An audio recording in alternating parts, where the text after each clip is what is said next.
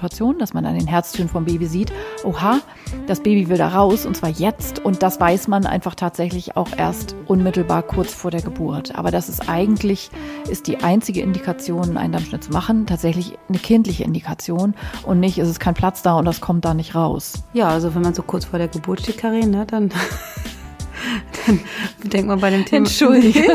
Hm, okay. Hallo im Hebammsalon, der Podcast für deine Schwangerschaft und Babyzeit. Evidence-based und entertaining, Hebammen-Nähkästchen und Tacheles. leichte Muse und Deep Talk. Und wir sind Sissy Rasche. und Karin Dannhauer. Herzlich willkommen im Hebammsalon. Ähm, heute ist so richtiges Wochenbettwetter. Ne? Ja, voll. Zeitumstellung plus Herbsteinzug. Es ist 14.30 Uhr und draußen wird es Ja, schon es dunkel. ist dunkel, es regnet im Ström. Ähm, wir sitzen äh, leider nicht zusammen. Ähm, ich bin in Charlottenburg und Karin im Prenzlauer Berg. Und an, wenn ich jetzt nicht noch tausend Sachen heute zu tun hätte mit meinen äh, wundervollen Kindern, die Hobbys haben und was weiß ich, was wir noch heute alles machen müssen, dann würde ich am liebsten ähm, mich jetzt ins Bett legen und eine geile Serie bingen, sagt man doch, oder? Bingen. Bingen, oh Gott. Bingen. Bingen. So hangeln wir uns äh, durch diesen Herbst und Aber für die, die ähm, jetzt gerade zuhören und im Wochenbett sind, also ich finde eigentlich immer so ein Winterbaby äh, eigentlich nicht schlecht, weil dann haben die nicht, habt ihr nicht immer alle so Hummeln im Hintern, dass man sagen kann, oh, das Wetter ist so schön, ich muss raus, sondern so ein, so ein November, Dezember, Januar, äh, es geht ja noch länger, Februar ist ja auch noch schlechtes Wetter, ist ja eigentlich für so Wochenbett-Einheiten immer ganz gut, ne?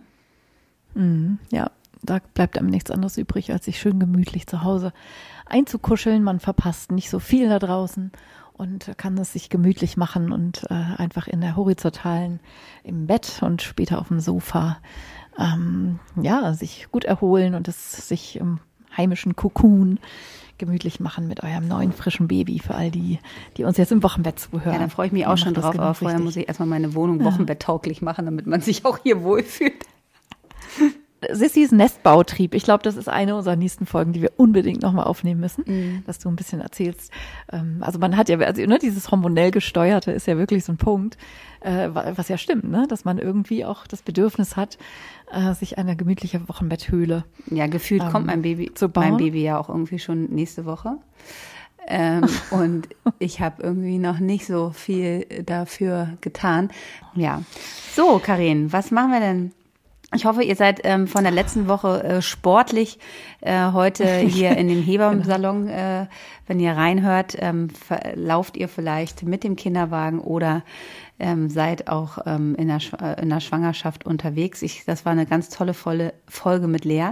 Und ich glaube, wir haben auch einige Leute motiviert. Ich habe so einige Reaktionen gesehen auf Instagram. Und ähm, ich bin morgen dran mit Lea wieder. Ähm, da habe ich meinen Termin mit ihr, meinem wöchentlichen. Und da wird sie mich wieder ordentlich äh, rannehmen. Und das brauche ich auf jeden Fall auch noch auf den letzten äh, Metern. Und heute haben wir so ein Thema, was auch schon länger äh, in unserem ähm, Redaktionsplan ist ähm, und was auch häufig von euch nachgefragt wird, ist zwar jetzt nicht so das salonfähige äh, Thema, aber wir haben ja, wir reden hier ja auch immer Tacheles und sprechen natürlich auch die Themen an, die man jetzt äh, vielleicht nicht so oft hört. Und es geht heute über Geburtsverletzungen. Genau. Genau, salonfähig fand ich jetzt äh, schön das Wort. Im Hebammsalon. Ähm, ja, also Themen, Themen, die man, ähm, also ich würde mal sagen, kaum ist man schwanger, denkt man schon auch daran. Also im Sinne von, okay, Baby, ähm, ich krieg dich jetzt irgendwann in neun Monaten und dann musst du da irgendwie geboren werden und wie bitte soll das gehen? Das ist ja schon mal so eine total verrückte ähm, Vorstellung, dass so ein äh, ganzes fertiges Baby so äh, kompakt, natürlich zierlich und klein, wie Babys halt so sind, aber dennoch eben ein ganzer kleiner Mensch, dass der durch eure Vagina hindurch geboren werden kann und dass man dann irgendwie sofort auch das Gefühl hat, oh Gott, wie soll das denn passen? Passt das jemals? Und im nächsten Schritt der Gedanken vielleicht, oh, und wenn da irgendwas reißt oder wenn irgendwelche Verletzungen entstehen und uiuiui und wie soll das bloß gehen? ähm, und dass man davor natürlich echt auch Respekt hat oder Schiss vielleicht sogar, ähm, dass Frauen besorgt sind, ähm, dass sie Geburtsverletzungen erleiden könnten und was das dann eben wiederum bedeutet. Und das soll heute unser Thema sein. Ich finde schon, dass man und sich direkt man, nach der Geburt, wenn die dann da so auf einem drauf liegen, immer schon die sich nicht mehr vorstellen kann, wie die denn da drin waren. Ja. Oder? Ja, total verrückt. Ja, total verrückt. Da liegt dann so ein kleines Baby im Arm und in dem Moment schon fragt man sich, du, du warst da drin, so wie du bist, äh, fertig und so groß und mit allem drum und dran, äh, warst da in meinem Bauch drin und bist da eben durch mich hindurchgerutscht. Wahnsinn. Genau, ja, und so ein paar Zahlen vielleicht so vorab, ne? Also ähm, äh, face it, es ist so, dass von den erstgebärenden Frauen ähm, ungefähr acht von zehn erleiden eine Geburtsverletzung. Und das klingt erstmal viel, aber vielleicht ist es gleich da auch wichtig zu sagen, dass Geburtsverletzungen per se erstmal auch gar nicht schlimm sein müssen. Das ist sozusagen die erste wichtige Message.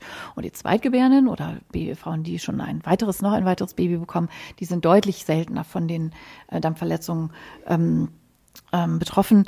Unsere tolle Redakteurin hat hier rausgesucht, jede zweite Zweitgebärende, ich würde sogar sagen, gefühlte Statistik sind es sogar auch noch weniger.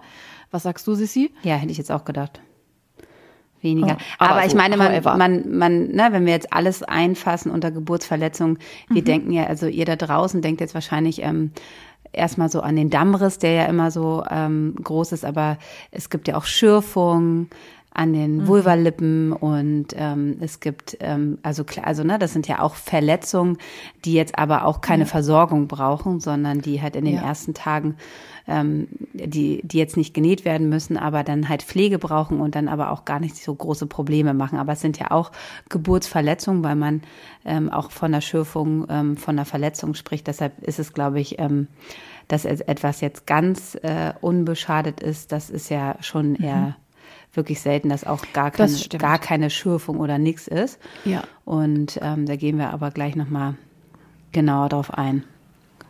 Genau. Also wenn man das tatsächlich so als Spektrum begreift, ne? also wenn man sich vorstellt, dass da so ein Baby durch einen durchrutscht, dann fühlt sich natürlich diese feine, zarte ähm, Haut, das ist ja ganz dünne Haut, eben auch in der Scheide, außen an den äh, Vulvalippen und am Damm, ähm, wo man dann einfach sich so ein bisschen abge also wund und abgeschürft fühlen kann, ohne dass das sozusagen große anatomische Folgen hinterlässt. Also wie sie es eben gesagt das muss dann nicht genäht werden, sondern heilt dann innerhalb von wenigen Tagen dann relativ problemlos auch ab. Das ist ja so, dass an allen Körperöffnungen auch so die oberflächlichen Verletzungen, auch wenn man sich mal im Mund auf die Zunge beißt oder irgendwie so ein, ne, eine kleine ähm, Verletzung hat oder am Popo, also an allen Körperöffnungen, heilen Wunden eben ähm, ganz besonders schnell und ganz besonders gut. Und so ist das bei den vaginalen Verletzungen nach einer Geburt eben grundsätzlich auch. Also das erstmal zur Beruhigung. Ja, und dann ist ja noch zusätzlich zum ähm, Dammriss, ne, gibt ja auch sozusagen noch den, den Dammschnitt. Aber das ist halt auch ähm, heutzutage früher, ne, also wir haben ja auch schon ganz oft von wirklich, wie es in den 70er Jahren und so weiter war, da war das noch gang und gäbe, da wurde ja wirklich fast immer auch ein Dammschnitt gemacht und heute ähm, kommt das eher nur selten, also wirklich nur, wenn es eine wirkliche medizinische Indikation gibt, ähm, dass man sozusagen dann ähm, noch einen Dammschnitt macht, das ist wirklich sehr, sehr selten. Ja, wobei da würde ich sagen, kommt auch sehr drauf an. Ne? Also grundsätzlich ist das genauso ähm, ja in den Leitlinien auch verankert. Und so machst du ja auch Geburtshilfe und so mache ich auch Geburtshilfe und sehr viele andere Kolleginnen natürlich auch dass man einfach heutzutage weiß, dass ein Dammschnitt sozusagen nicht der bessere Dammriss ist. Also früher, und wenn du so sagst 70er Jahre, ne, 100 Prozent der Frauen kann man wirklich sagen, es war der häufigste chirurgische Eingriff überhaupt in Deutschland. Ähm, und erst Anfang der 90er wurde das quasi in Frage gestellt, dass man sozusagen jeder Frau einen Dammschnitt macht. Das ist ja noch nicht lange her. Also, naja, auch immerhin 30 Jahre jetzt mittlerweile. Aber dass es sehr, sehr träge ist, bis sich sozusagen besseres Wissen ähm, durchsetzt. Also Anfang der 90er hat man so langsam angefangen zu sagen, so, hm, vielleicht müssen wir das ja gar nicht immer machen, ähm, bis hin zu den neueren Leitlinien, die ganz klar sagen, es braucht eine harte Indikation, so einen Dammschnitt zu machen. Und die WHO spricht zum Beispiel davon, dass nur fünf Prozent aller Frauen, die vaginal ihr Baby bekommen, ähm, eine Indikation haben für einen Dammschnitt. Das heißt, dass 95 Prozent aller Frauen eben keinen Dammschnitt haben sollten, ähm, ist in Deutschland die Quote schon noch relativ hoch. Also die liegt so zwischen 25 und 28 Prozent aller Frauen. Da sind aber ähm, die Zweitgebärenden und Drittgebärenden eben auch mit drin. Und die haben höchst selten überhaupt eine Indikation, dass man da einen Dammschnitt machen muss. Wann hast du den letzten Dammschnitt bei einer Zweit- oder Drittgebärenden gemacht, Sissi? Musst du wahrscheinlich in Jahresschritten zurückgehen. Kann ich mich jetzt nicht so dran erinnern. Ich kann das sowieso an einer Hand abzählen. Ähm, genau. Wann das mal ähm, nötig ist. Also es gibt Situationen, ähm, da braucht man das so, also, mhm. äh, aber ansonsten jedenfalls da in der Klinik, wo ich arbeite, ist das wirklich, das ist, also das, das ist das, wenn ich das mal da im Geburtenbuch lese, ist es wirklich sehr, sehr, sehr, sehr, sehr selten und ähm, da sind, da sind wir auf jeden Fall weit, so dass, dass, äh, dass das nicht äh, kaum noch gemacht wird. Ne? Ich glaube einfach, das ja. war halt so dieses, dieses typisch, ne, da waren ja Frauen auch äh, früher, ne, das äh, quer, also die wurden einfach gelagert auch zur Geburt und dann war das einfach so wie so eine Ne, das gab so, so bestimmte Abläufe, die wurden halt einfach gemacht, das wurde gar nicht hinterfragt, das war Standard, ne? Mhm. So, und wenn du genau, jetzt Frauen, genau, wenn du jetzt Frauen so anguckst, also dann äh, kannst du die halt in den Jahren, die in den Jahren geboren ist, dann kannst du da wirklich, ähm, und man da mal eine Narbenforschung machen würde oder so, kannst du die halt alle erkennen, vor allen Dingen auch äh, die Art und Weise, wie der Darmschnitt da durchgeführt wurde. Es gibt ja da auch unterschiedliche, mhm. ähm, unterschiedliche Ausführungen, wie man das macht. Also es gibt also ob der nach unten oder zur Seite geschnitten wird, um das jetzt einfach zu erklären. Und früher wurde das wirklich so richtig doll zur Seite geschnitten, wo man eher gedacht hat, das bringt auch gar nichts. Also das bringt ja gar, gar nicht viel mehr Raum, den man dadurch ähm, bekommt. Ne? Also das war schon, das war schon auch wirklich auch oft eine Körperverletzung an Frauen. Also da wollen wir uns gar nicht so weit aufhalten. Das ist Gott sei Dank ähm, äh, sind wir da in einer, sind wir da sind wir jetzt einfach in einer anderen Zeit, wo man einfach besser weiß, äh, wie man das handhabt. Ja, aber ich finde schon, es gehört auch, auch zu den Dingen, die man, wenn man sich eine Klinik aussucht und zu einem Anmeldegespräch geht oder zu einem Geburtsgespräch, ähm, fragen kann, dass ne? man fragen kann. Und es ist natürlich so, also was du eben gesagt hast, medizinische Indikation braucht es für einen Darmschnitt, ähm, dass natürlich jede Klinik das ja auch so sagen wird. Also keiner wird ja sagen, ja, nö, wir machen das auch, wenn es keine Indikation gibt. Also weil das ist ja dann genau das, was du eben beschrieben hast, nämlich im juristischen Sinne ein Straftatbestand. Es ist Körperverletzung. Und jeder, der einen Darmschnitt macht, würde ja in dem Moment sagen, ich hatte eine Indikation. Äh, nur ist es eben so, wenn man das an validen Zahlen betrachtet, dann muss ich eine Klinik, also du arbeitest an einer, wo grundsätzlich ihren Chefarzt habt sozusagen, der auch die Policy so prägt. Aber es gibt einfach immer noch Kliniken, die haben bei den Erstgebärenden eine Dammschnittquote von 40, 50, 60 oder noch mehr Prozent. Und in so einer Klinik würde natürlich jeder einzelne Dammschnitt auch gesagt werden, ja, wir machen das nur, wenn es nötig ist. Also das ist ein Satz natürlich, der wenig Informationen hergibt. Es ist dann schon viel mehr interessant, tatsächlich konkret nachzufragen, wie oft macht ihr das denn wirklich in der Praxis? Und die Zahlen wissen die alle. Also wenn die sagen, oh, das wissen wir auch nicht so genau, äh, stimmt das schlichtweg nicht, sondern die sollen euch mal eine Zahl sagen. Und wenn das sich weit jenseits von den eben genannten äh, Zahlen bewegt, dann wäre das schon auch ein Grund, die Geburtshilfe in diesem Licht auch schon mal zu betrachten. Also oft spiegelt es schon eine Haltung auch wieder, wie mit Geburten nicht nur bei diesem Thema Dammschnitt, sondern grundsätzlich eben auch ähm, umgegangen wird. Also kümmert euch da so ein bisschen drum und äh, informiert euch, so dass ihr einfach auch wisst, ihr dürft ein Wörtchen mitreden und ihr dürft das hinterfragen und ihr dürft das natürlich ähm, äh, vorher besprechen. Und was ich häufig gefragt werde in den Geburtsvorbereitungskursen, wenn denn ein Dammschnitt notwendig ist, weil das entscheidet tatsächlich ähm, das geburtshilfliche Team meistens die Hebamme im Sinne von, wir müssen den jetzt machen. Und zwar auch in der Situation dann erst. Also man kann drei Stunden vor der Geburt oder sowas einer Frau natürlich noch nicht versprechen. Wir brauchen jetzt bei Ihnen auf gar keinen Fall einen Dammschnitt. Die häufigste Indikation, einen Dammschnitt zu machen, ist, dass das Baby angestrengt ist durch die Geburt und dass man Zeit gewinnen möchte dass man also die letzte Phase der Geburt, wenn ihr Presswehen habt, ähm, verkürzt. Und ein Dammschnitt verkürzt diese letzte Phase der Geburt um ungefähr eine Viertelstunde, 20 Minuten. Und manchmal hat man eben diese Situation, dass man an den Herztönen vom Baby sieht, oha, das Baby will da raus und zwar jetzt und nicht erst in einer halben Stunde gemütlich, allmählich, tiefer rutschend, sondern jetzt. Ähm, und das weiß man einfach tatsächlich auch erst unmittelbar kurz vor der Geburt. Aber das ist eigentlich, ist die einzige Indikation, einen Dammschnitt zu machen, tatsächlich eine kindliche Indikation und nicht, ist es kein Platz da und das kommt da nicht raus oder so. Ja, also wenn man so kurz vor der Geburt steht, Karin, ne, dann Dann denkt man bei dem Thema. Entschuldige. Hm, okay. Nein, aber du, Du weißt ja, in wessen Händen du bist. ja, ja, klar. Ähm. also äh, ich, äh, ja, aber trotzdem, ne? Also ich habe schon auch gerade wieder so, ähm, man ist sehr dankbar für drei gute Geburten und jetzt so ähm, beim vierten kann ja auch manchmal alles ganz anders kommen. Also ich bin da schon ganz optimistisch und das wird auch alles gut werden. Aber ähm, ja, das ist, das ist, glaube ich, auch auch bei einer Hebamme, wie ihr hört, ganz normal, dass man dass ich natürlich ja jetzt auch drüber nachdenke und auch das auch alles ähm, auf mich zukommen lasse, mich aber auch ähm, natürlich auch in meiner Klinik, wo ich arbeite, angemeldet habe, einfach nur so, um alle Sachen sozusagen vorzubereiten, weil ähm, es ist ja, ne, es kann ja immer alles ganz anders kommen, als man sich das vorstellt und äh, ähm, deshalb ist es, glaube ich, auch ganz wichtig, da so ganz offen zu sein. Ne? Es wird alles gut werden, aber ähm, ich weiß jetzt äh, gerade noch nicht, wie der Weg sein wird den wir gemeinsam gehen werden. Deshalb ist es, denkt man jetzt so über diese äh, Damm, äh, Dammschnitte, das, ja, da wird ein, also das ist, ist, ist halt einfach äh, da, das sollte man wissen. Aber wenn, also wenn das bei mir mal vorkommt, ist es auch immer, eine, also je nachdem, wie viel man da auch noch kommunizier- kommunizieren kann. Aber dass wir das wirklich, also auch wir Hebammen wirklich ganz, ganz bewusst machen, wenn es dann sozusagen dazu kommt. Also wir Hebammen sind ja auch berechtigt, das auch zu machen. Ne? Das ist jetzt keine ärztliche Tätigkeit.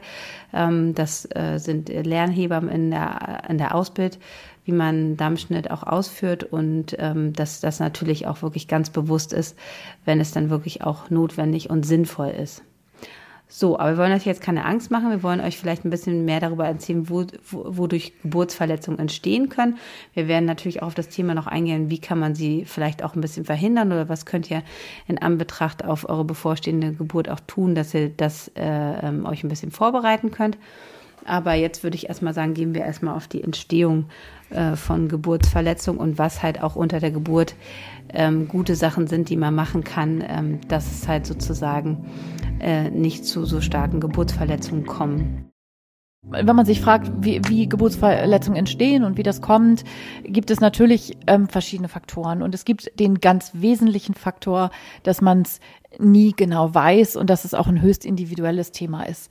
Also es ist nicht so, dass je größer das Kind, umso doller sind die Geburtsverletzungen.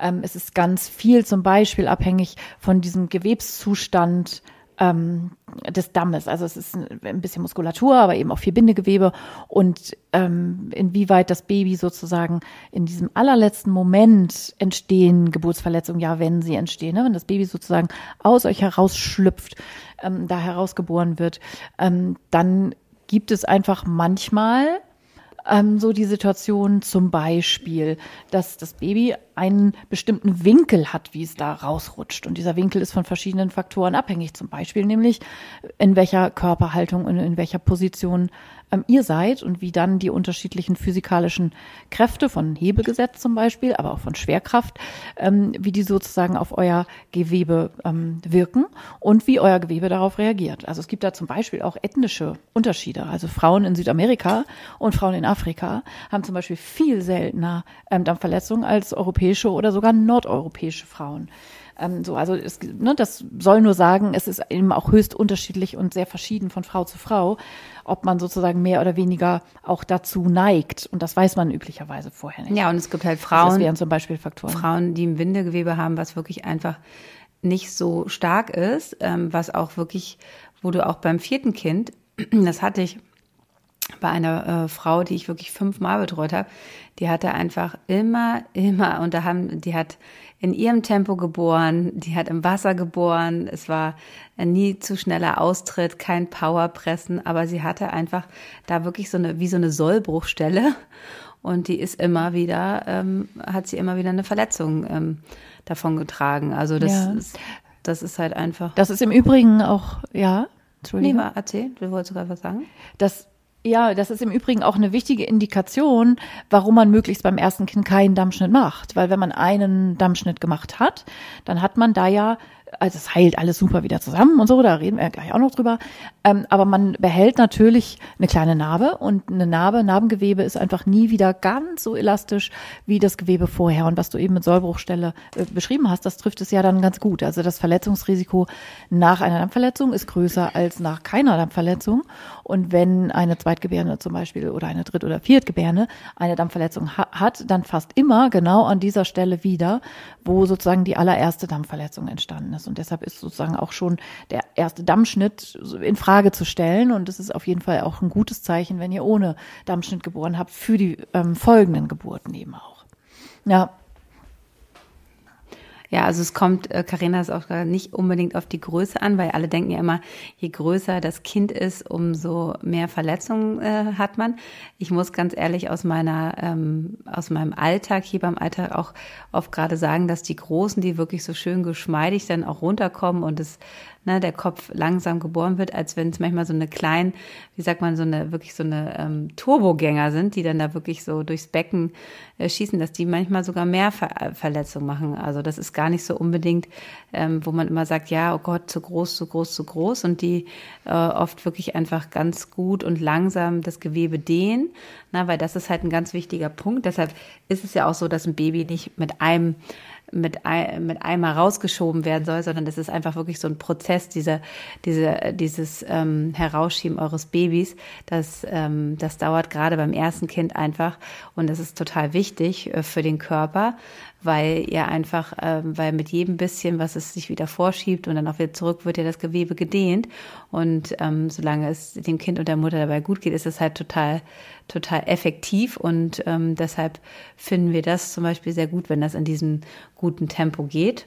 Und erst wenn ihr selber auch so diesen Impuls spürt, jetzt wollt ihr richtig das Baby rausschieben, ist es auch der richtige Moment. Ne? Also nicht so dieses ähm, Powerpress, was, was ja oft auch ein Problem genau. ist. Ne? Ja, so nach dem Motto Muttermund ist vollständig. Let's die Hebamme go. findet das heraus durch eine vaginale Untersuchung. Okay, dann mal jetzt, ne, Knie zu den Ohren ziehen und das Baby rausdrücken, egal wie es sich für euch anfühlt. Also das ist auch was, was in den letzten Jahren sich zum Glück zunehmend etabliert, ist, dass mm, man viel mehr auf die intuitive Gebärkompetenz von Frauen setzt. Also sprich, die Frau spürt Sachen und ähm, der Körper ist in der Lage, durch Reflexe beispielsweise, es gibt ja ähm, in dieser letzten Phase der Geburt äh, diesen äh, abgefahrenen Fetus Ejection Reflex, so heißt der, also der Baby-Auswerfreflex sozusagen, ähm, in dem euer Beckenboden sich wirklich öffnet. Weil so eine, so eine Vagina, die ist ja total verrückt. Ich meine, wenn ihr, keine Ahnung, eure Periode habt und einen Tampon, Mini-Tampon einführt, dann fühlt er sich ja manchmal schon rau und schrubbelig an und die Scheide umschließt euren Finger. Ja, da ist ja jetzt kein, kein Hohlraum oder so, sondern die, die Wände äh, der Vagina liegen ja sozusagen aufeinander. Und ne, mit dem Finger kommt man da gut rein. Wenn ihr Sex habt, dann passt ein Penis gut rein. Und unter der Geburt passt da eben auch ein Baby durch. Also diese Struktur einer Scheide, die ist eben auch so, ich beschreibe das immer so wie so ein Plissé-Faltenrock sozusagen, der so wie so ein, wenn man den so in den Schrank legt, so als so, so Wurst so zusammengedreht. Und dann kann der sich aber weiten, weiten, weiten, weiten und so ungefähr kann man sich das Gewebe in der Scheide vorstellen. Das ist einfach unfassbar anpassungsfähig ist und Tempo und Langsamkeit in dem Fall ist da eine wichtige, eine ganz wichtige Qualität, damit eben allmählich dieser Platz geschaffen werden kann. Das ist ja schon verrückt, wenn die Hebamme euch untersucht und der Muttermund ist vollständig, dann komme ich ja mit dem Finger, mit dem untersuchenden Finger, ja quasi ans Köpfchen dran. Also sprich, der Weg, den das Baby jetzt noch zurücklegen muss, ist ja nur so lang wie mein Finger quasi, also acht Zentimeter oder was. Und ähm, diese Zeit dauert ja dann oft noch also mindestens anderthalb Stunden, zwei Stunden, zweieinhalb Stunden, irgendwie sowas, bis das Baby millimeterweise darunter rutscht und dieses langsam allmähliche Weichwerden, Weitwerden, das braucht es eben auch, dann geht das auch verletzungsfrei. Verrückt, oder? Ja, und das ist halt auch gerade so wichtig, wenn ihr das jetzt hört, ne? Muttermund vollständig, also komplett geöffnet, heißt nicht, dass das Baby jetzt sofort kommt, sondern wie Karina es eben gesagt hat, da muss es wirklich noch einen richtigen Weg zurücklegen. Und dieser Weg, also dieses Herausschieben eures Babys, ist halt einfach eine ganz wichtige Phase, die halt einfach ganz viel Zeit und Geduld braucht. Ne? Also da ist es immer so, man kann jetzt nicht sagen, oft ist es ja so nach zwei Stunden vollständig muss ein Baby da sein. Und das ist halt gerade beim ersten Kind einfach nicht, ähm, nicht wirklich realistisch und deshalb ist es auch immer bei den Hebammen so. Also man ist, man überlegt sich ganz genau, wann man vollständig aufschreibt. Oder? Ja. Ja, absolut, genau. Das ist immer dann so das, das, äh, das, das Schummeln im Nachtdienst. Man sagt, ja, bis auf Saum vollständig. Ja ähm, um sozusagen diese, diese Zeit, ab wann dann so die Uhr tickt bei den Oldschool-Geburtshelfern. Also in den neuen Leitlinien zum Beispiel ist das ja zum Glück auch nicht mehr so streng gehandhabt, aber wenn es dann heißt, die Frau ist seit zwei Stunden vollständig und warum ist die Geburt jetzt noch nicht unmittelbar in Sicht, dann kriegt man manchmal ähm, sozusagen Zugzwang und wird gedrängelt oder so und das und davor beschützen wir euch ja, ne? weil das dauert halt einfach, und wenn es zweieinhalb oder auch mal drei Stunden sind. Das ist natürlich in den neuen Leitlinien gefestigt, aber trotzdem, bis die Köpfe wissen wir, äh, sich ähm, den, äh, den Leitlinien anpassen und den Neuerungen, das dauert ja dann doch immer ein bisschen. Das ist genauso wie beim Babyschlaf und bei Babys getragen werden oder beim Stillen. Ähm, das, äh, das dauert einfach, bis sich das ähm, vernetzt alles und dass auch alle anderen Menschen das verstehen. Und da ist es halt einfach wichtig, ähm, einfach diese letzte Phase der Geburt ist wirklich so ähm, intensiv und ähm, da braucht man wirklich auch einfach einen langen Atem, auch als Frau. Also ich meine, ich war auch dreimal in dieser Position, wo man einfach denkt, so, das soll jetzt einfach kommen mal, das Baby, wo man dann auch keine keine Lust mehr hat und denkt so, jetzt komm mal. Und wenn es dann immer ein Stückchen wieder vorgeht und du spürst es schon so, jetzt äh, geht's Richtung Ausgang und dann, dann zieht sich wieder zurück. Und ähm, die Situation als Hebamme ähm, ist ja immer so schön, das ist ganz wichtig und so. Aber wenn man selber in der Situation ist, denkt man so, ey, Mist, ey, ich will jetzt einfach hier, ich will jetzt hier arbeiten.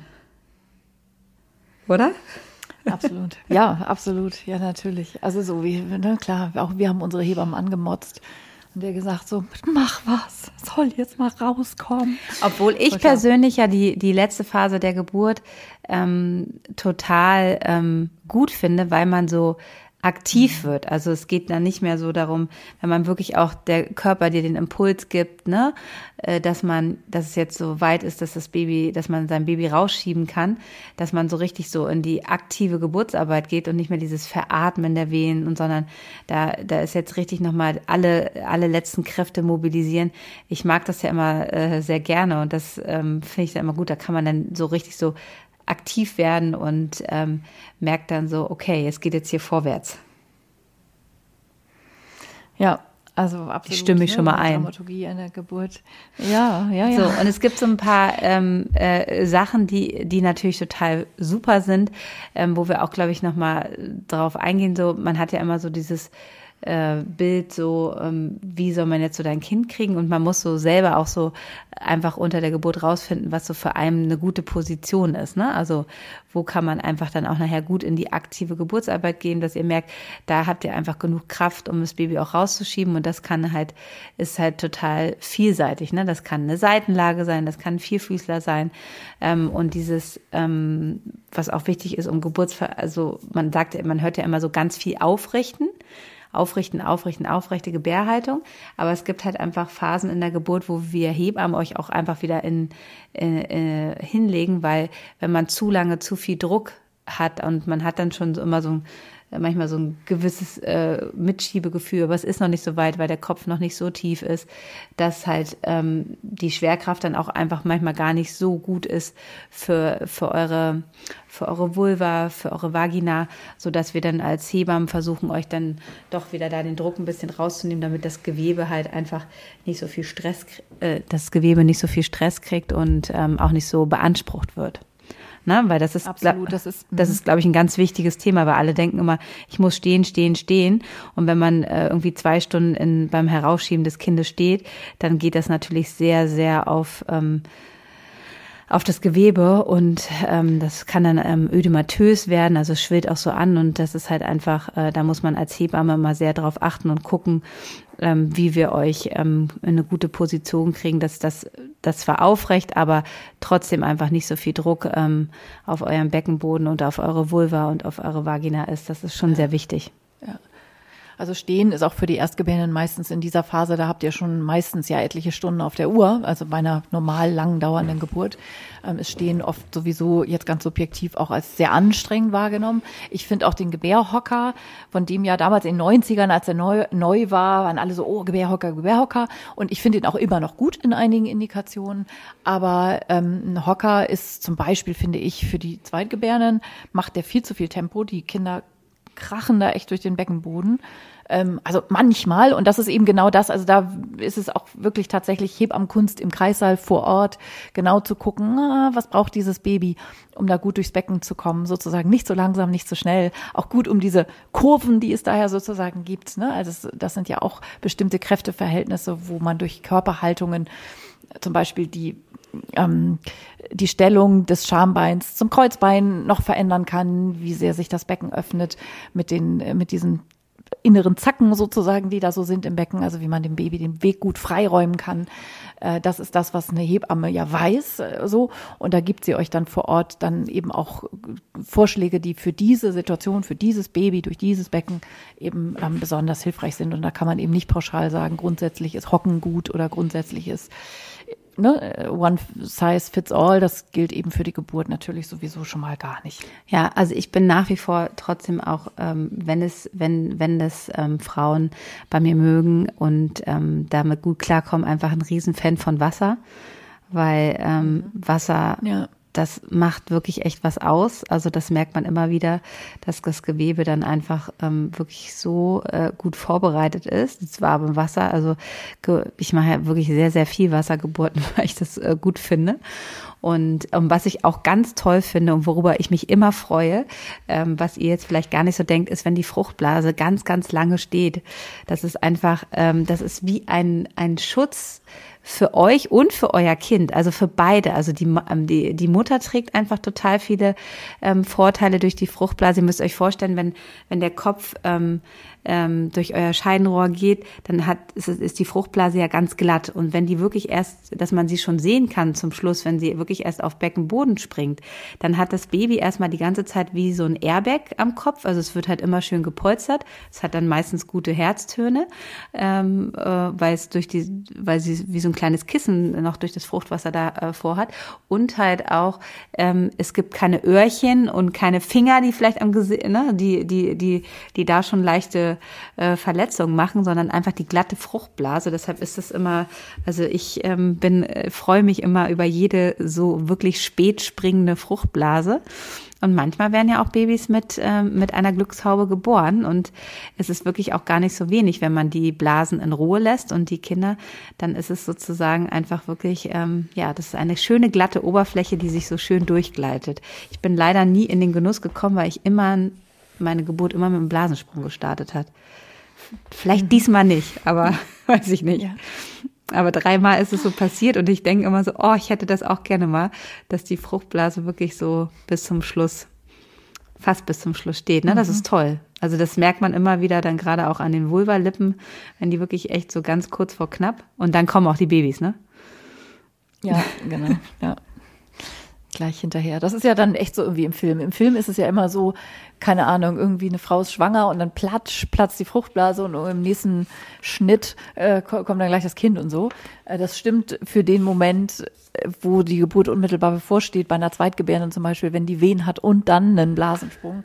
Äh, dann kommt das Kind oft gerne hinterher, aber ähm, natürlich nicht für eine Erstgebärende, wo die Geburt äh, mit dem Blasensprung ja erst beginnt. Naja, da, wenn das meistens ist es ja so in amerikanischen Filmen, dann ist die Frau gerade beim Einkaufen oder so. Ich habe immer dieses Sex in, genau. Sex in the City Bild, so sie mit ihren vollen Taschen und dann steht sie auf der Straße und dann platzt die Blase. Oh mein Gott, oh Und dann God. kommt Mr. Big und äh, ähm, und bringt sie ins Krankenhaus und weißt du so, das so ist es doch immer im Film. Die Blase springt, oh Gott, ja, und alle sind ganz nervös, ja. ne?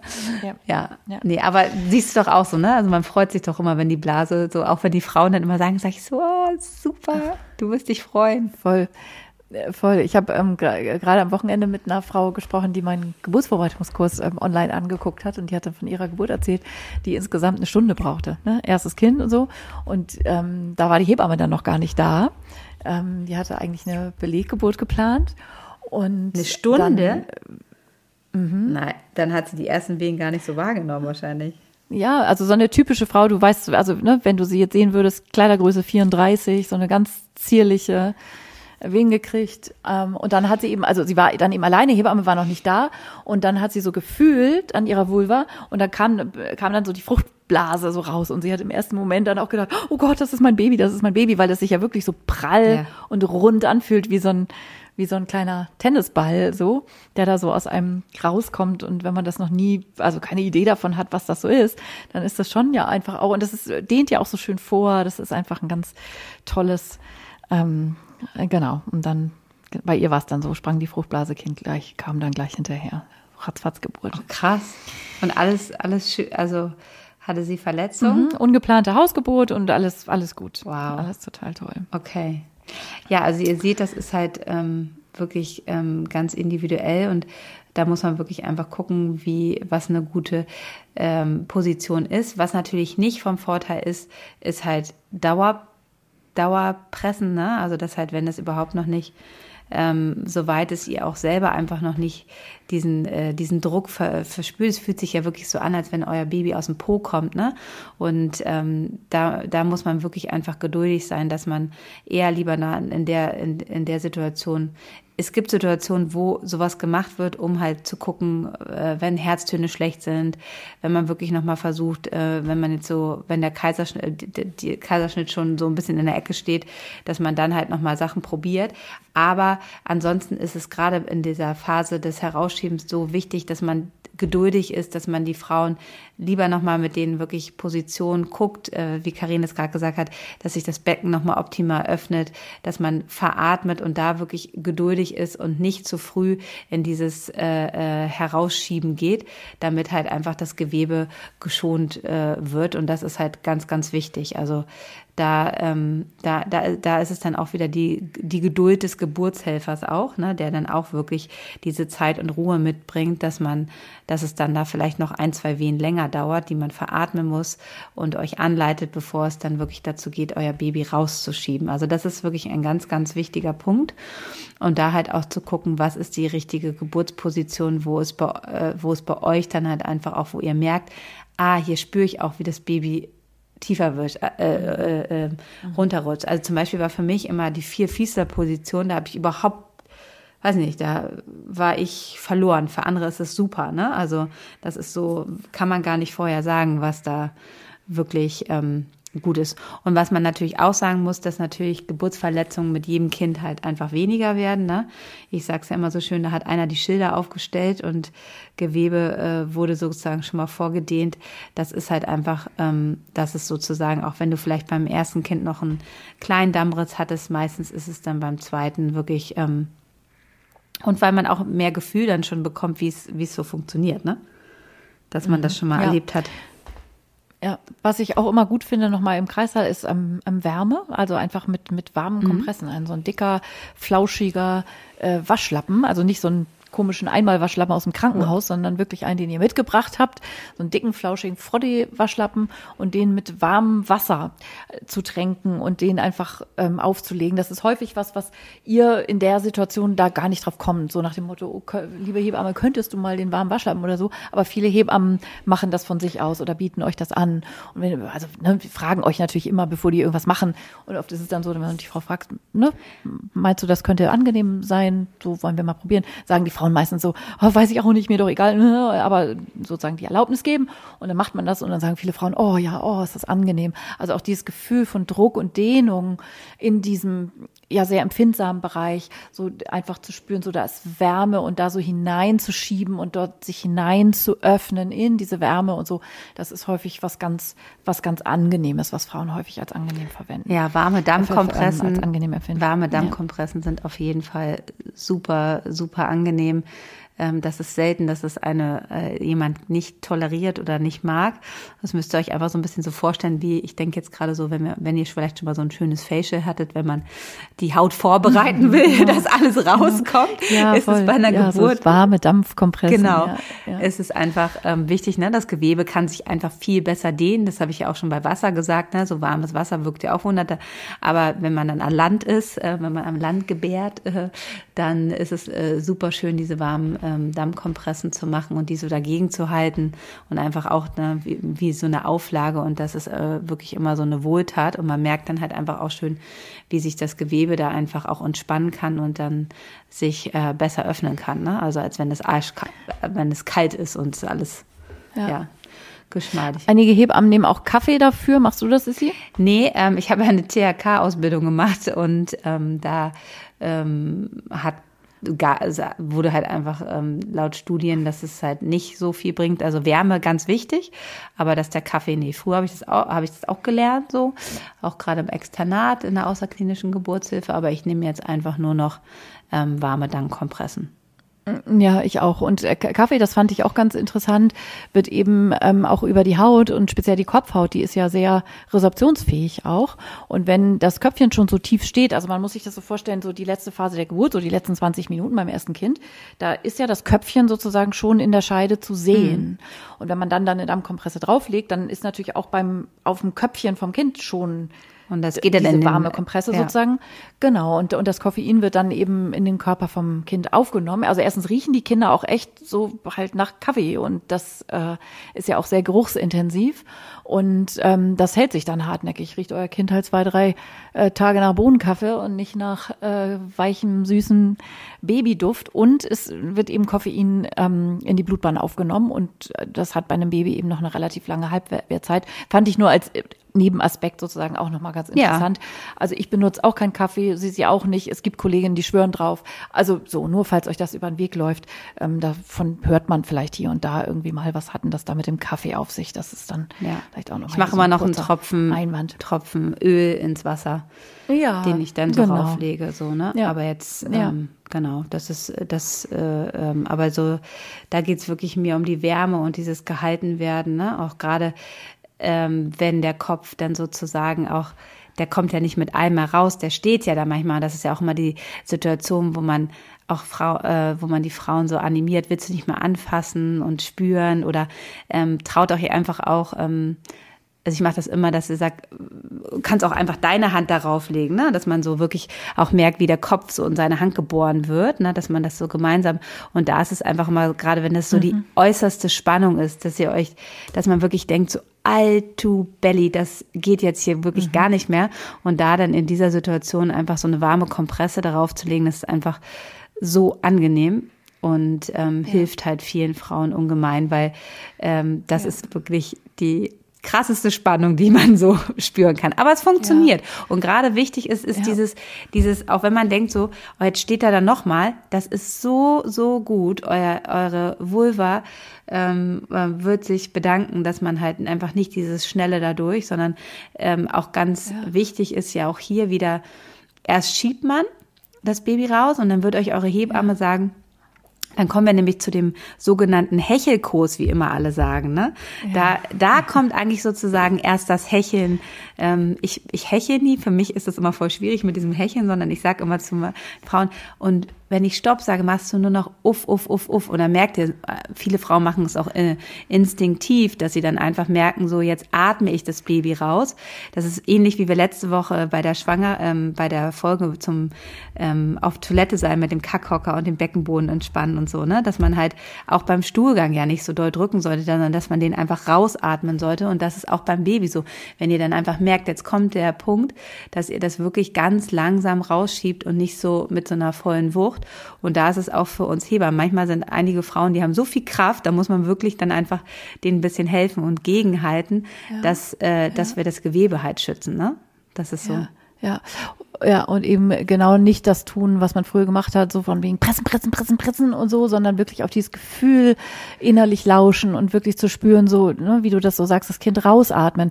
In meinen Geburtsvorbereitungskursen, ich mache das jetzt hier nicht akustisch vor. Oh nein, das ist äh, ich kann ja sehr schön ja, stöhnen. Das finde ich super. Äh, so, aber wenn man so, ah, ah, ah, wenn man so das Baby rausatmet, so, ne, das ist ja dann auch, also es gibt, es gibt, den verlinken wir auch in den Show Notes, einen ganz tollen Insta-Account The Naked Doula, eine Hebammenkollegin, und die spricht immer von Floppy Face, Floppy Fanny. Also ne, mhm. ein weiches, flabberiges Gesicht, weiche, flabberige Vagina.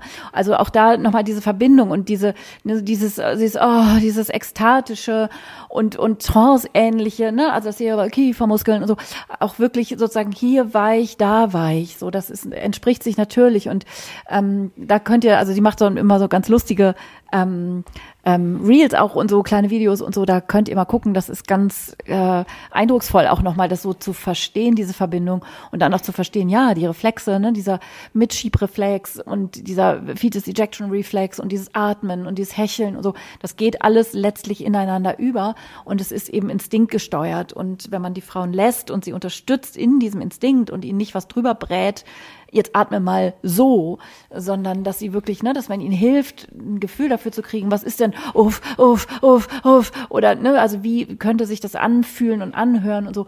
Ähm, das finde ich total wichtig, um da nochmal eine ganz konkrete Idee und Hilfestellung auch zu geben an der Stelle, so dass und sich auch zu trauen, zu trauen mhm. anzufassen. Ne? Nicht jeder möchte das jetzt mhm. so und ist auch vielleicht nicht in der Lage, aber dieses dieses Angebot einfach zu machen und, und zu spüren, hey, du kannst das ganz alleine.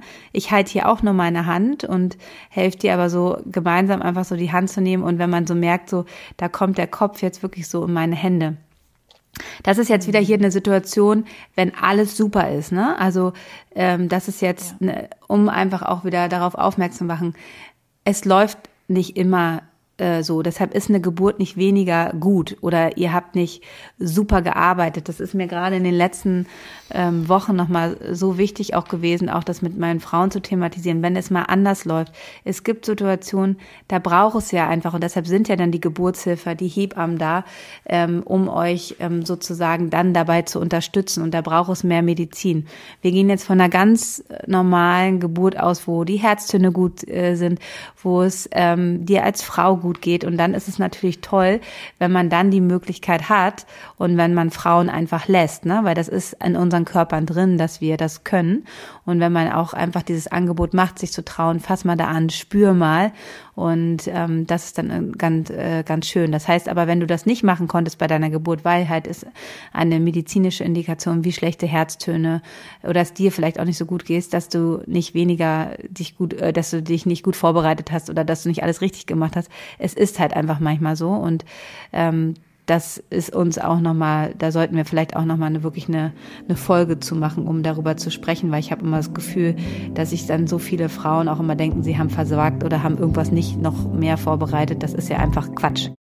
Ja, jetzt bin ich, äh, habe ich voll Lust auf Geburt, Karin so in die Hände äh, mein Baby zu bekommen. Ah. Und ähm, ja. aber ich muss auch sagen, auch wenn ich Hebamme bin, ich fand die Hände meiner Hebamme immer, immer ganz, ganz wichtig. Also die haben mir so, so ja, sowohl in der ja in der, in der Öffnungsphase dieses Handaufhalten auf äh, aufs Steißbein, also mein Rücken halten und auch ähm, beim Rausschieben. Also ich war immer so froh, dass ich ähm, meine Hebammen da hatte, die mir einfach geholfen hat, weil man in der Situation einfach nur Gebärende ist. Mhm. Mhm. Ja. Mythos Dammschutz vielleicht nochmal, also aus meiner Sicht auch gänzlich überschätzt. Also das Klassische, was wir so mal damals in unserer Hebammenausbildung äh, zumindest gelernt haben, wo da welche Hand zu welchem Zeitpunkt da irgendwie was macht. Also sehr hands-on und eben auch sehr bestimmt von diesem Mitschieben und Bremsen-Prinzip und so. Ähm, finde ich, also mit kann ich nur sagen, also im Laufe meiner Hebammenjahre bin ich auch da immer ähm, viel minimalistischer geworden im Laufe der Zeit. Also wirklich zu spüren, wo braucht es meine Hand überhaupt? Nun, wenn man auf Instagram mal so guckt, also ne, viele äh, Birth Positive Accounts oder so, wo man dann auch mal echt eine Geburt wirklich sehr ähm, explizit auch sieht, also wie da so ein Baby rauskommt, äh, dann zeichnen die sich ja viel dadurch aus, dass die Hebamme zwar sozusagen auch sichtbar ist und ihre Hand zum Beispiel hat, um wie du sagtest, ein Steißbein zu legen oder so oder eine Kompresse da irgendwie hat oder sowas, aber dass die dann nicht irgendwie mit ihren Händen rumfummelt, sage ich jetzt mal. Also das einfach sehr elegant natürlich auch geht, ohne dass wir uns da einmischen und immer da irgendwie an der Frau rumkrabbeln müssen oder am Baby. Ja, also das auf jeden Fall, so dieser Klasse und, und vor allen Dingen auch, ich habe das immer gehasst in der Hebammenausbildung, so, da war es ja auch Oh, mal ich weiß, was jetzt kommt. Äh, so, also dass sich Hebammen damit brüten oder man ist eine gute, also ich habe das neulich wieder im Kreis da hatte eine Frau eine größere Verletzung und das war eine ganz junge, ausgelernte Hebamme, wo ich auch gedacht, das ist doch nicht deine Schuld. Also so, dass man gesagt, jetzt hat sie, das, äh, das wurde bei uns immer so, also genau, also wer jetzt den größeren Dammriss hat, da hat dann die Hebamme einen schlechten Dammschutz äh, Schutz gemacht. Und äh, das merke ich heute manchmal noch, dass, dass man dann halt denkt, so, oh Gott, ich habe jetzt versagt. So, wo es auch denken, so, mm. also das sind manchmal auch einfach anatomische Sachen, da kann man jetzt gar nichts verhindern. Es ist ähm, es ist sozusagen, einige Frauen brauchen das, also die brauchen einfach auch ein Gefühl und da merkt man, da ist es einfach äh, gut, einfach auch die, äh, zu halten und ein bisschen zu steuern. Aber dass ich jetzt sozusagen m, mich jetzt in den Vordergrund, dass das jetzt alles super ist, weil ich das richtig gut gemacht habe, ist natürlich totaler Quatsch. Auch diese Arroganz zu haben, ähm, das äh, funktioniert nur so, sondern einfach man muss da wirklich ganz, ähm, so wie ich das in der Ausbildung gelernt habe, mache ich das überhaupt nicht mehr. Aber es gibt natürlich einfach Situationen, da sind meine Hände wichtig und da hilft man und da, da hält man. Aber ähm, ja, das ist so, wie du das gerade beschrieben hast, äh, sehe ich das genauso. Und dann gibt es ja noch so die äh, ganzen Gedanken, die man sich machen kann im Vorwege. Also wenn man das jetzt alles gehört hat und verstanden hat, so, hm, okay, Dampfverletzung will man vielleicht trotzdem am liebsten nicht haben. Und wenn man da so in der 34., 35., 36. Woche ist, so wie du jetzt, und sich so langsam auf die Geburt vorbereitet und dort so hinblickt und so, kann man nicht irgendwas machen, was im Vorwege hilft, um das Risiko an Dampfverletzungen vielleicht zu verringern durch das, was man vorher tut. Und da gibt's ja dann diese sagenumwobene Damm Dammmassage, die man auf unterschiedliche Weisen machen kann. Ja, Hast also du Dammmassage gemacht? Der Schuster hat die schlechtesten Schuhe.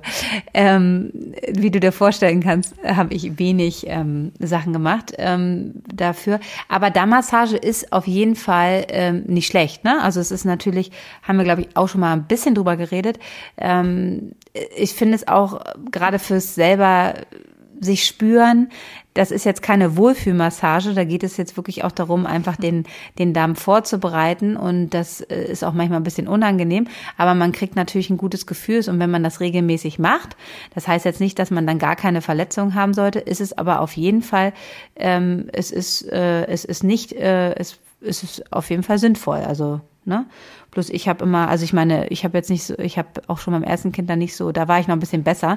Ähm, da habe ich ähm, da noch mehr Zeit für gefunden, aber dann habe ich Gott sei Dank, ähm, also ich hatte jetzt bei zwei und drei keine Geburtsverletzung. Wirklich, also ein bisschen geschürft, aber jetzt nichts Starkes, ähm, habe ich das jetzt nicht gemacht und ich glaube, diesmal werde ich es erst recht nicht schaffen, da irgendwie was zu tun.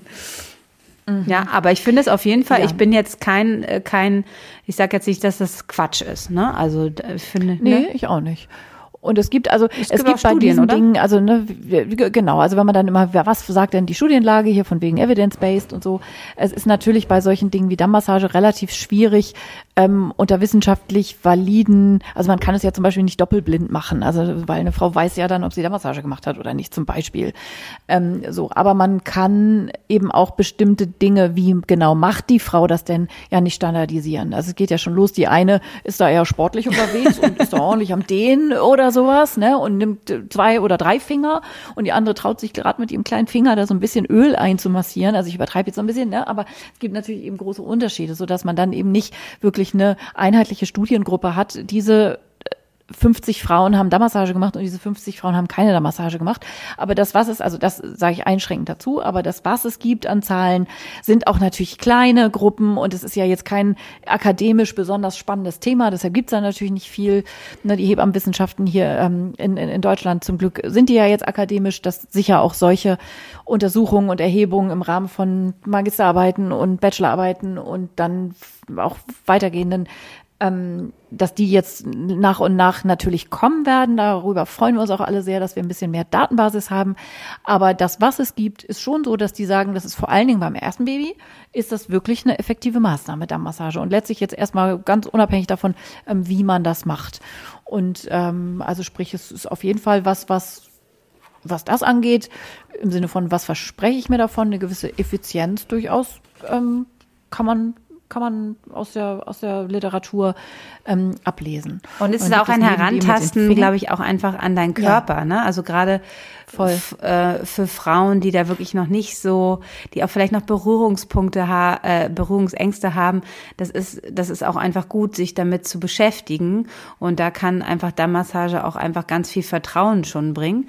Und deshalb finde ich das einfach, ähm, wenn ihr die Zeit und äh, dazu habt, äh, solltet ihr auf das auf jeden Fall das machen. Also es schadet nicht, sondern eher im Gegenteil, ist, äh, ist es gut. Genau, das finde ich einen wichtigen Punkt. Also so sich, ne, also dieses haptische, körperliche, mhm. so überhaupt sich anzufassen und auch zu spüren, wie fühlt sich denn da Dehnung an, weil der Massage ist ja eher eine Dehnung als Massage und einfach so, ne, zu spüren, so, ah, jetzt drückt es hier und das ist unangenehm oder hier ist so der Grenzpunkt und so, dass man einfach da so ein bisschen so einen, so einen ähm, anderen Zugang nochmal hat und sich einfach so ein bisschen so diesen Bereich auch vom Gefühl her erobert und so ein bisschen herumforscht, sozusagen, wie sich da was anfühlt, finde ich auch.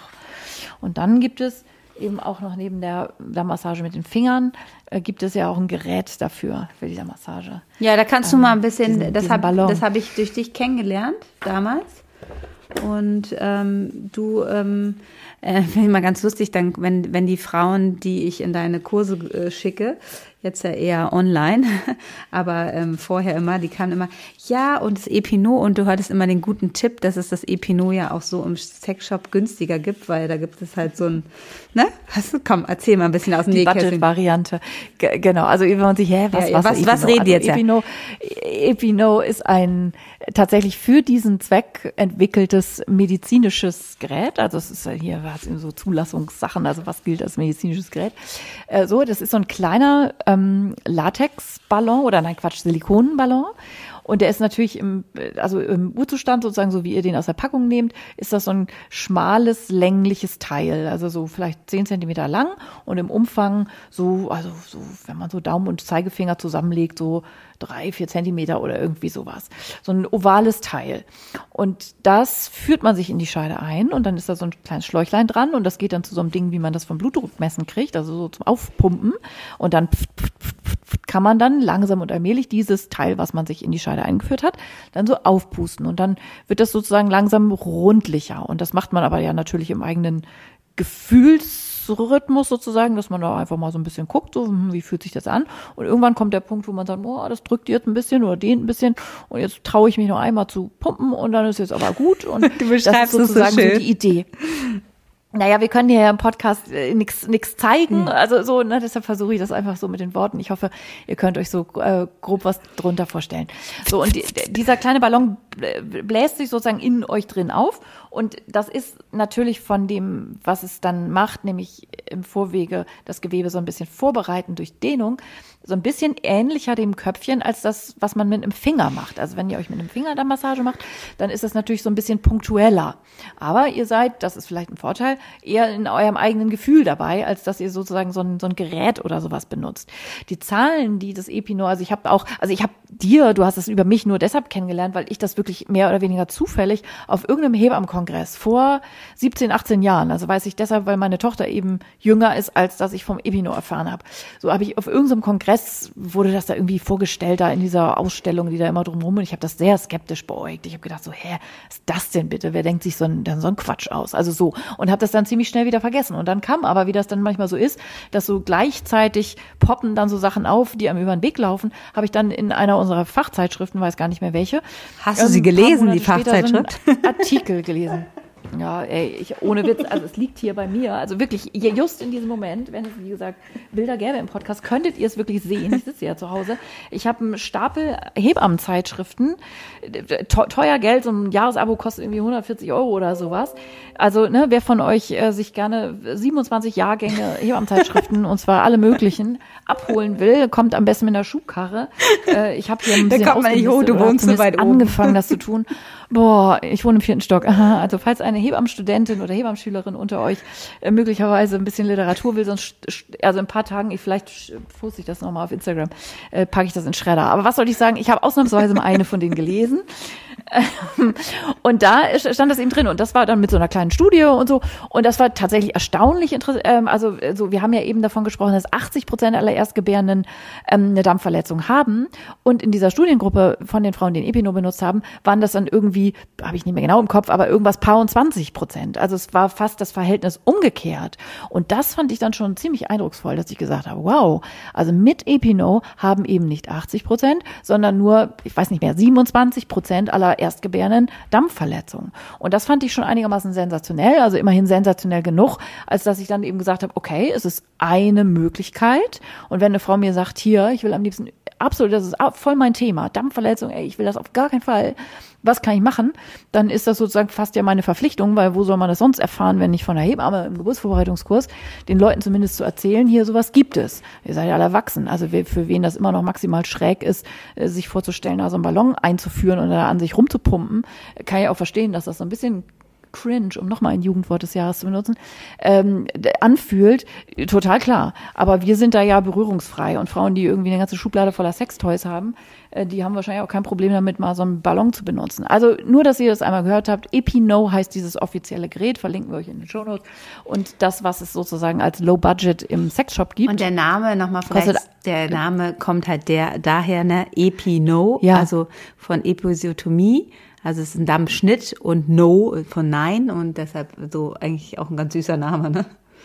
Bitte kein Dampfschnitt. Bitte genau. kein Dampfschnitt. Und dieses Genau, und wo wir schon mal bei schönen Namen sind, die man Dingen gibt, dieses Low-Budget-Ding hat auch einen Namen. Wenn ihr also bei Amazon da googeln wollt, was ihr da irgendwie jetzt kaufen sollt, das Ding heißt, mittlerweile kann ich es auszusprechen, äh, aussprechen, ohne rot zu werden, Anal Expert. Ne? Also so, äh, alles weitere überlasse ich jetzt eurem Kopfkino. Ähm, ihr könntet auch in den, also you may also like, äh, ihr werdet äh, für alle Zeiten natürlich euren Algorithmus auf äh, Amazon äh, damit mit äh, in nächster Zeit schrägen Vorschlägen äh, vermasseln. Aber ähm, genau, das kostet halt, also das Epino, ich weiß gar nicht genau, kostet, also wir haben mit denen überhaupt keine Aktien, aber die, das Ding kostet irgendwie mhm. halt medizinisches Gerät mit allen Prüfsiegeln drauf und so, kostet irgendwie 69 oder 79 Euro. Und die ist an einem Expert eben 18 oder 19. Genau, und wenn man das jetzt halt vielleicht einfach erstmal nur mal sparen. ausprobieren will, ähm, und dann ist es nichts für einen, dann ist es natürlich die, die Sex-Variante äh, ein bisschen günstiger. Ja, Epinot unterschiedlich, ne? Es gibt hier welche für drei, von 95 bis 63. Ist ja auch komisch, ne? Das ist so. Ah ja, hast gerade geguckt. Ja, ich habe hier gerade mal parallel geguckt. Ähm, und Sissy googelt noch live. Live hier. Epinot im Angebot. Gut, also, ja. Muss nur aufpassen, dass du nicht auf der Secondhand-Seite landest. Entschuldigung. nee, es ist hier original verpackt. Neuwertig. Neuwertig ist schon gut, ne? Wenn es neuwertig ist. Also wie gesagt, äh, und ich finde, also es ist auch für, für, für einige Frauen einfach so ein Gefühl dafür zu kriegen, wie sich das so anfühlt, ne? Also wie fühlt sich das so an, wenn, wenn es ähm, sozusagen, wenn da einfach so ein Kopf durchgeht, ähm, dass, da, dass es für einige Frauen gar nichts ist und für einige Frauen ist es halt total toll. Ich habe schon unterschiedliche Sachen erlebt, aber es ist natürlich, ähm, man kriegt ein Baby auch ohne Epino, ne? Also das ist natürlich absolut und zwar genau. auch gut. Also ist, ja, ganz genau. Ne? Das ist jetzt kein Vorschlag, was ihr noch so alles tun sollt, sondern eine Möglichkeit. Ihr seid erwachsen und könnt das für euch mhm. äh, einsortieren und so, genau. So, äh, Karin, was hast du, in, äh, wenn wir jetzt in deinem Buch, in deiner Bibel für die Schwangerschaft und Geburt und Wochenbett, da, ähm, also wir haben jetzt, wir haben jetzt für euch über die Dammmassage, die wir auf jeden Fall euch empfehlen können. Epino, wie gesagt, wenn ihr Lust habt, das auszuprobieren, haben wir euch auch die günstige Alternative genannt. Und dann gibt es ja, dann habt ihr es bestimmt schon ganz, ähm, die Dattelstudie müssen wir jetzt ja nicht nochmal reinbringen hier, ähm, für das schnelle Gebären. Da haben wir uns ja, glaube ich, neulich schon mal ausführlich beim Einleiten drüber unterhalten. Ähm, und äh, betrifft jetzt ja auch nicht nur den, ähm, äh, die, äh, den Damm. Ähm, dann gibt es noch das Heublumendampfbad. Genau, das wird einem ja quasi mit der angebrochenen Packung Himbeerblättertee von der Freundin, äh, von der besten Freundin. Hier, guck mal, ich habe hier noch so, das, das, das, äh, das kannst du ja mal aufbrauchen. Und da ist dann eben auch neben dem Himbeerblättertee die Packung ähm, Heublumendampfbad dabei. Und Heublumendampfbad, ich fand das ganz interessant. Mich, also ne, ich habe ja, als ich gute Hoffnung, so heißt dieses Buch, von dem sie eben ges gesprochen hat. Ich gehe davon ähm, aus, dass alle Leute, die uns hören, dein Buch kennen.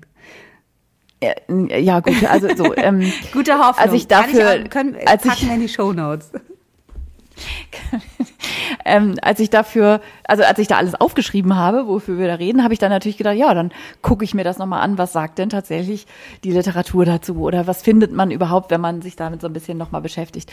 Und man findet erstaunlich wenig, also im Prinzip gar nichts darüber, außer dann so ganz historische Dinge, dass diese Heublumendampfbäder oder überhaupt Dampfbäder ähm, früher, also bevor es sozusagen fließend warmes Wasser in den Häusern gab, mhm ähm, dass diese Dampfbäder häufig während der Geburt eingesetzt wurden. Also für heute, ne, wenn man irgendwie weiß, Wärme und zum Loslassen und zum Weichwerden ähm, der Muskulatur und so, was sie eben besprochen hat, setzt man die Frau heute heutzutage in eine schicke Gebärbadewanne. Aber damals in irgendeinem Alpental oder sowas, äh, ne, da gab es irgendwie kein, kein Wasser, da gab es irgendwie einen Zinkeimer und da hat man einfach Wasser aufgekocht und hat das ähm, sozusagen mit den Kräutern übergossen und bei diesen Gebärstühlen, die es damals ja auch in jedem Haushalt gab, einfach sozusagen unter die Frau gestellt, dass die von unten sozusagen so bedampft wurde, einfach um diese lokale Wärmeanwendung, ne, zum Weichmachen des Dammes oder auch zum Loslassen, Entspannen, all diese Effekte ähm, zu haben. Und das fand ich ganz interessant. Das ist auch schön. Und heute wird es eher, ja, voll schön.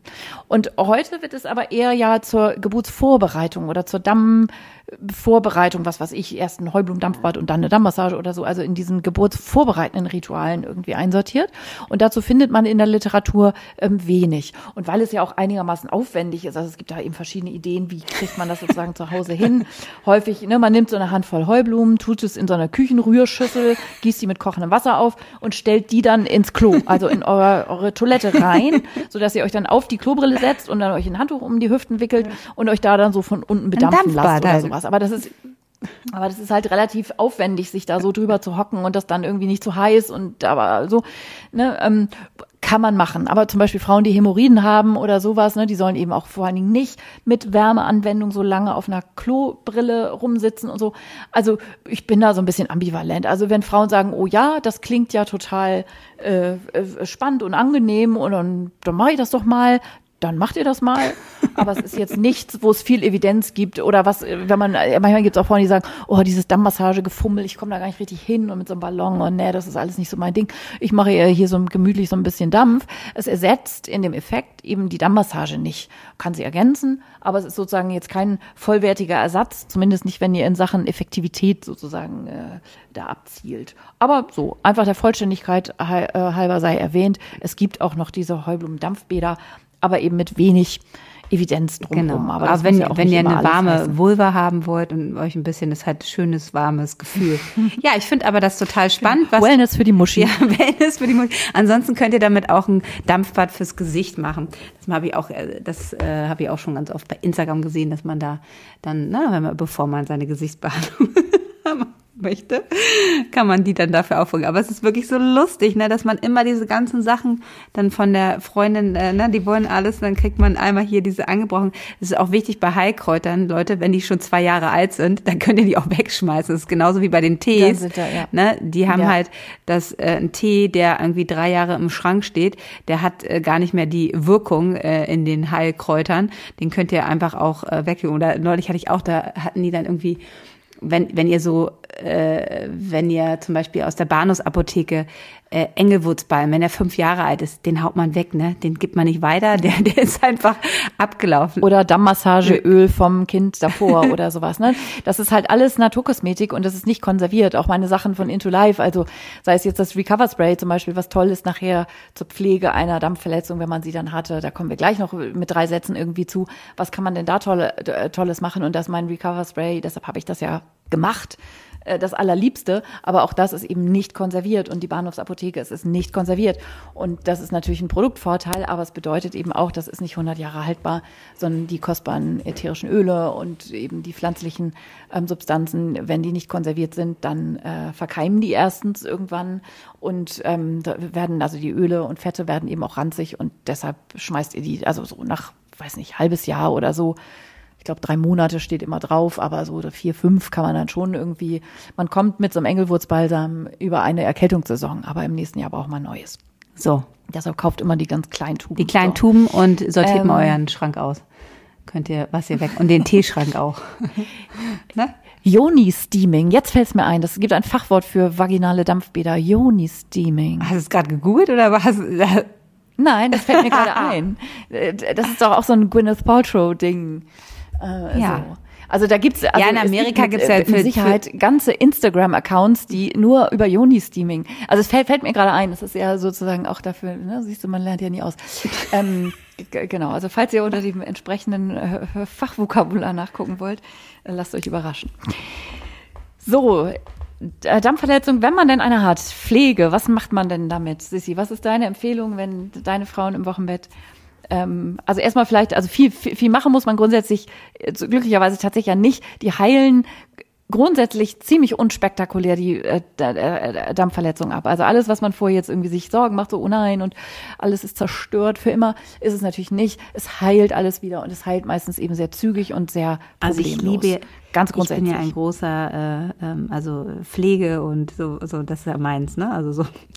Ähm, ja, also es heilt schnell, aber für die ersten Tage finde ich ja immer äh, ganz toll, wenn man eine Intimdusche hat. Ähm, das kann man natürlich auch früher, hat man einfach einen Messbecher oder eine Flasche genommen, äh, in dem man ein bisschen Calendula-Essenz von Veleda äh, füllt. Haben wir euch ja auch schon ganz ähm, äh, oft vorgestellt und ist ja auch einfach immer ganz toll, dass Veleda einfach den Hebammsalon seit so vielen Monaten unterstützt.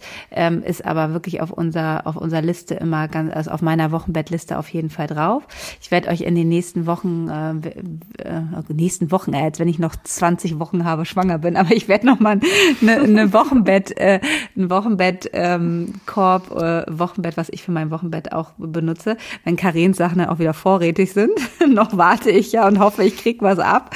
Ähm, Ah, stimmt, das Recover Spray ist geil. Aber Ja, es, genau. also es ist sozusagen im, im, im Anflug, es ist schon auf der es, Palette. es ist im Anflug. Also wir können endlich aufarbeiten, äh, aufatmen, ähm, dass wir so viele Wochen ohne Recovery Spray auskommen mussten. Aber wie gesagt, es ist einfach, ihr könnt einen Messbecher nehmen oder eine, eben auch eine Intimdusche eurer Wahl. Ich finde die Intimduschen einfach echt praktisch, weil man dann da ein paar Tropfen Calendula Essenz und dann spült, gerade wenn ihr einfach nur auch so ein paar Schürfungen hat, die am Anfang ja ähm, einfach brennen.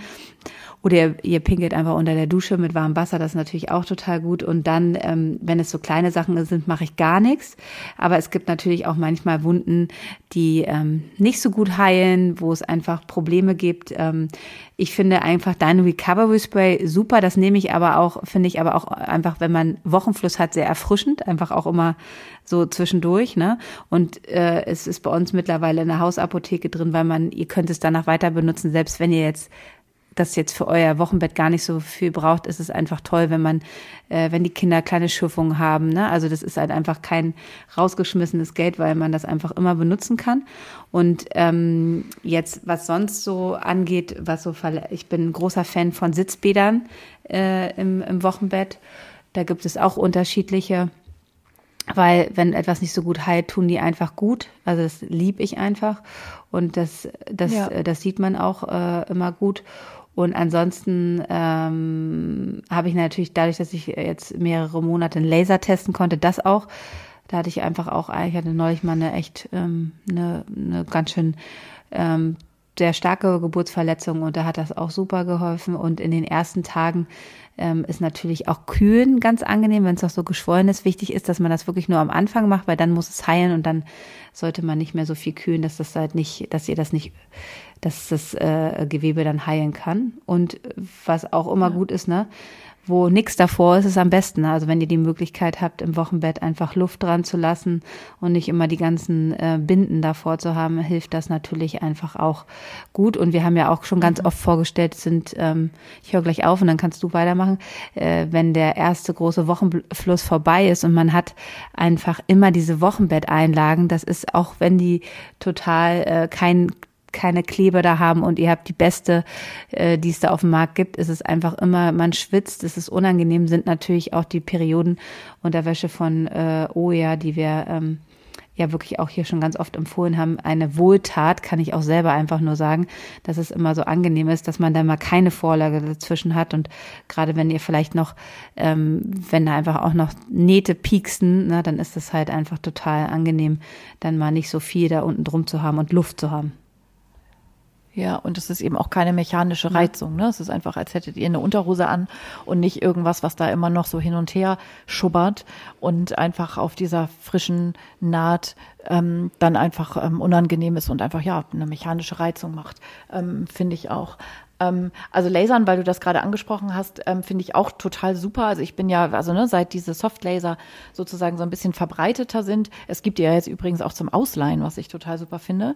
Haben Sie und ich ja auch schon mal drüber gesprochen, können wir euch auch nochmal in den Shownotes verlinken. Schreibe ich gleich ähm, mal auf. Was was, was ähm, einfach, äh, ja, also die, die, die, diese Wundheilung, das ist einfach, wenn man so will, also so, so, so ein Zellbooster, ne? Das ist einfach die, die Zellregeneration, die es braucht für diese verschiedenen Phasen der Wundheilung, einfach echt beschleunigt wird. Und wenn dann sozusagen die oberflächliche Wundheilung abgeschlossen ist, das geht relativ schnell, also nach einer Woche oder nach zehn Tagen ist sozusagen ähm, dann äh, manchmal noch ein bisschen Fadenmaterial da. Ich ziehe Fäden gerne dann, also nach einer guten Woche. Ich auch. Wenn die noch nicht, also es sind Fäden, die sich grundsätzlich eigentlich selber auflösen, aber es dauert eben meistens sehr viel länger, als dass diese Fäden überhaupt noch gebraucht würden. Also wenn man jetzt nicht auflösende Fäden für irgendwie, also was weiß ich, wenn man ja am, am Bein oder sonst wo, dann geht man ja nach acht, neun, zehn Tagen zum Fädenziehen und diese Fäden einer, ähm, einer Geburtsverletzung, die lösen sich selber auf. Aber die sind eben nach acht, neun, zehn Tagen meistens eben noch nicht aufgelöst. Ich habe teilweise auch nach drei, vier Wochen, wenn eine Frau sagt, ach nö, brauchst du nicht ziehen und irgendwann sind die dann doch doof, nach drei, vier Wochen poolt man da immer noch Knoten und Fäden raus.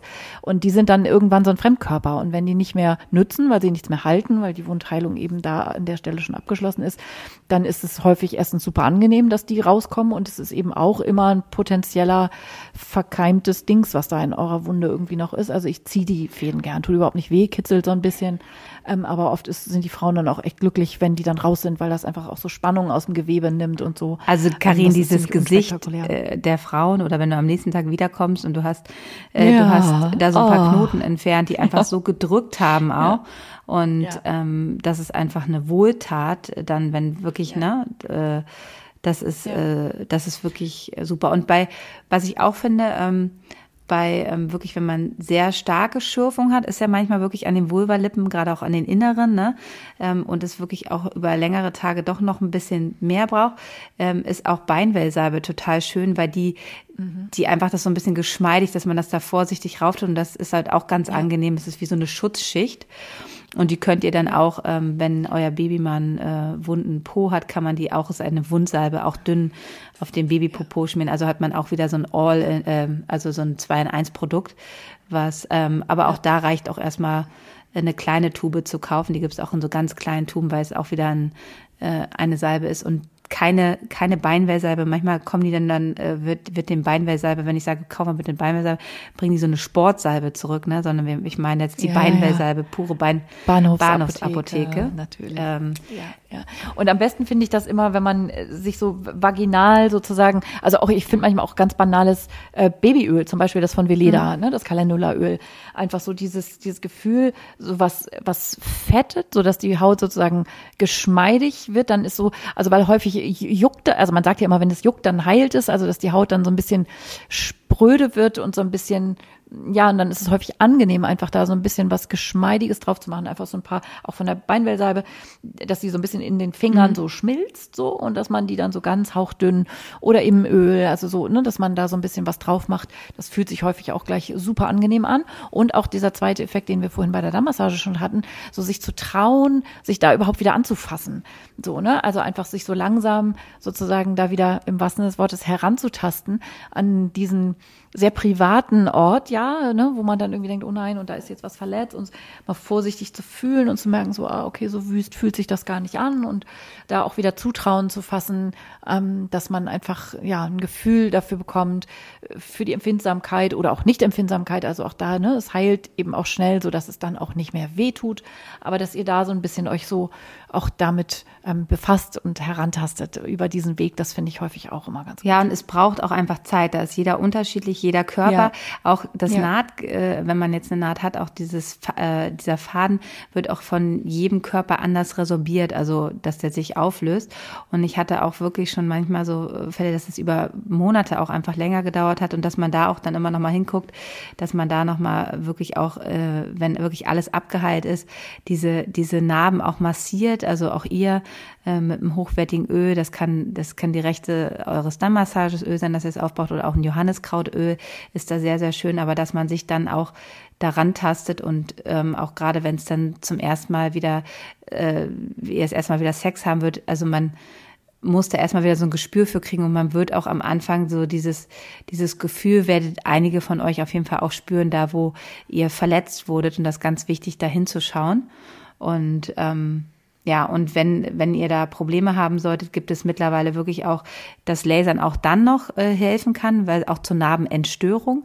Und es gibt bestell, ähm, auch spezielle ähm, Therapeuten, die auch wirklich Narben äh, behandeln. Also da seid ihr auch wirklich offen mit eurer Gynäkologin und denkt nicht, ihr habt da einen Knall. Also da gibt es einige Frauen, auch gerade die sehr sensibel und sehr auch an anderen Narben des Körpers einfach merken, da, da spüre ich was. Dann kann es auch oft sein, dass ihr da im, äh, in, im Teambereich ähm, und eurer Vulva einfach merkt, ähm, eu- euren Damm, äh, dass ihr da einfach noch mehr braucht. Und da kann man dann wirklich nochmal in die spezielle Pflege gehen. Also ich habe auch eine ist jetzt auch schon wieder länger her, aber da haben wir wirklich ganz lange ähm, wirklich auch Narbenentstörungen gemacht und ähm, da habe ich ähm, die Silicea-Creme, also weil wir hatten wirklich einen so tiefen Knoten, der sich nicht resorbiert hat und alle haben uns für bescheuert erklärt, aber ich konnte das auch immer genau spüren und da wirklich auf den Punkt reingehen und ganz viel massieren, dass der sich dann irgendwann halt aufgelöst hat und dann, ja, also na, also da wirklich auch offen das anzusprechen, das ist äh,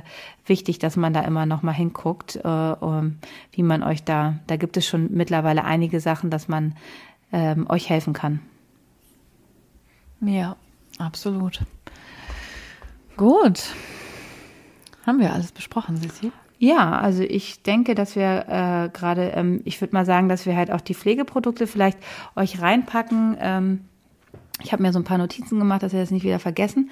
Und ähm, wichtig ist natürlich, ähm, äh, letzte Woche hatten wir das Training in der Schwangerschaft, ist natürlich dann ähm, das Training nach der Geburt. Da wird es auch eine Folge noch äh, zu geben, aber dass ihr das schon mal mit auf eure To-Do-Liste, ne, Beckenbodentraining, ähm, egal ob Verletzung oder nicht Verletzung, ist auf jeden Fall wichtig. Und halt, wie gesagt, die Narbenbehandlung ansprecht, wenn es dann doch zu Problemen kommen sollte, dass es ganz wichtig ist, dass man da halt ähm, sich Hilfe holt. Und da gibt es halt auch viel, mittlerweile viel Hilfe. Ähm, ja, also ich denke, dass wir ähm, da, dann gibt es natürlich auch noch nicht nur die körperlichen Narben, sondern auch andere Narben, die man von einer Geburt her ähm, vontragen kann. Ähm, das kann durch einfach Sachen, die gesagt werden. Ich glaube, das ist aber eher noch mal so eine Folge, wo wir über die psychischen Narben sprechen, die ähm, ja, die manchmal leider auch entstehen können. Ähm, und ähm, das war aber heute jetzt wirklich erstmal die körperliche Seite, wie ihr das gut pflegen könnt. Und ja, also ich glaube, es ist wichtig einfach, dass man im Kopf hat, ne, das können kleinere Verletzungen passieren, das sind meistens ja auch nur kleinere Verletzungen. Und dass ihr davor nicht so Angst habt, ne, dass das, dass es auch gut heilt und dass man da nicht so äh, äh, sich das schon so so Horrorvorstellungen seid und dass ihr danach halt einfach wirklich diese Regeneration braucht, wo wir wieder bei dem Thema Wochenbett sind, was wir hier so oft ansprechen, damit ihr gut heilen könnt und ähm, wieder äh, in eure volle Kraft kommen könnt. Ja, Das hast du sehr schön gesagt. Okay, gut, ihr Lieben. Dann wünschen wir euch eine schöne Woche. Kuschelt euch ein in eure Wolljacken und Wolldecken und Wollsocken. Macht es euch gemütlich und habt eine ganz schöne Zeit. Das war der Hebammsalon mit Sissi und Karen. Produktion Lisa Golinski, Redaktion Julia Knörnschild.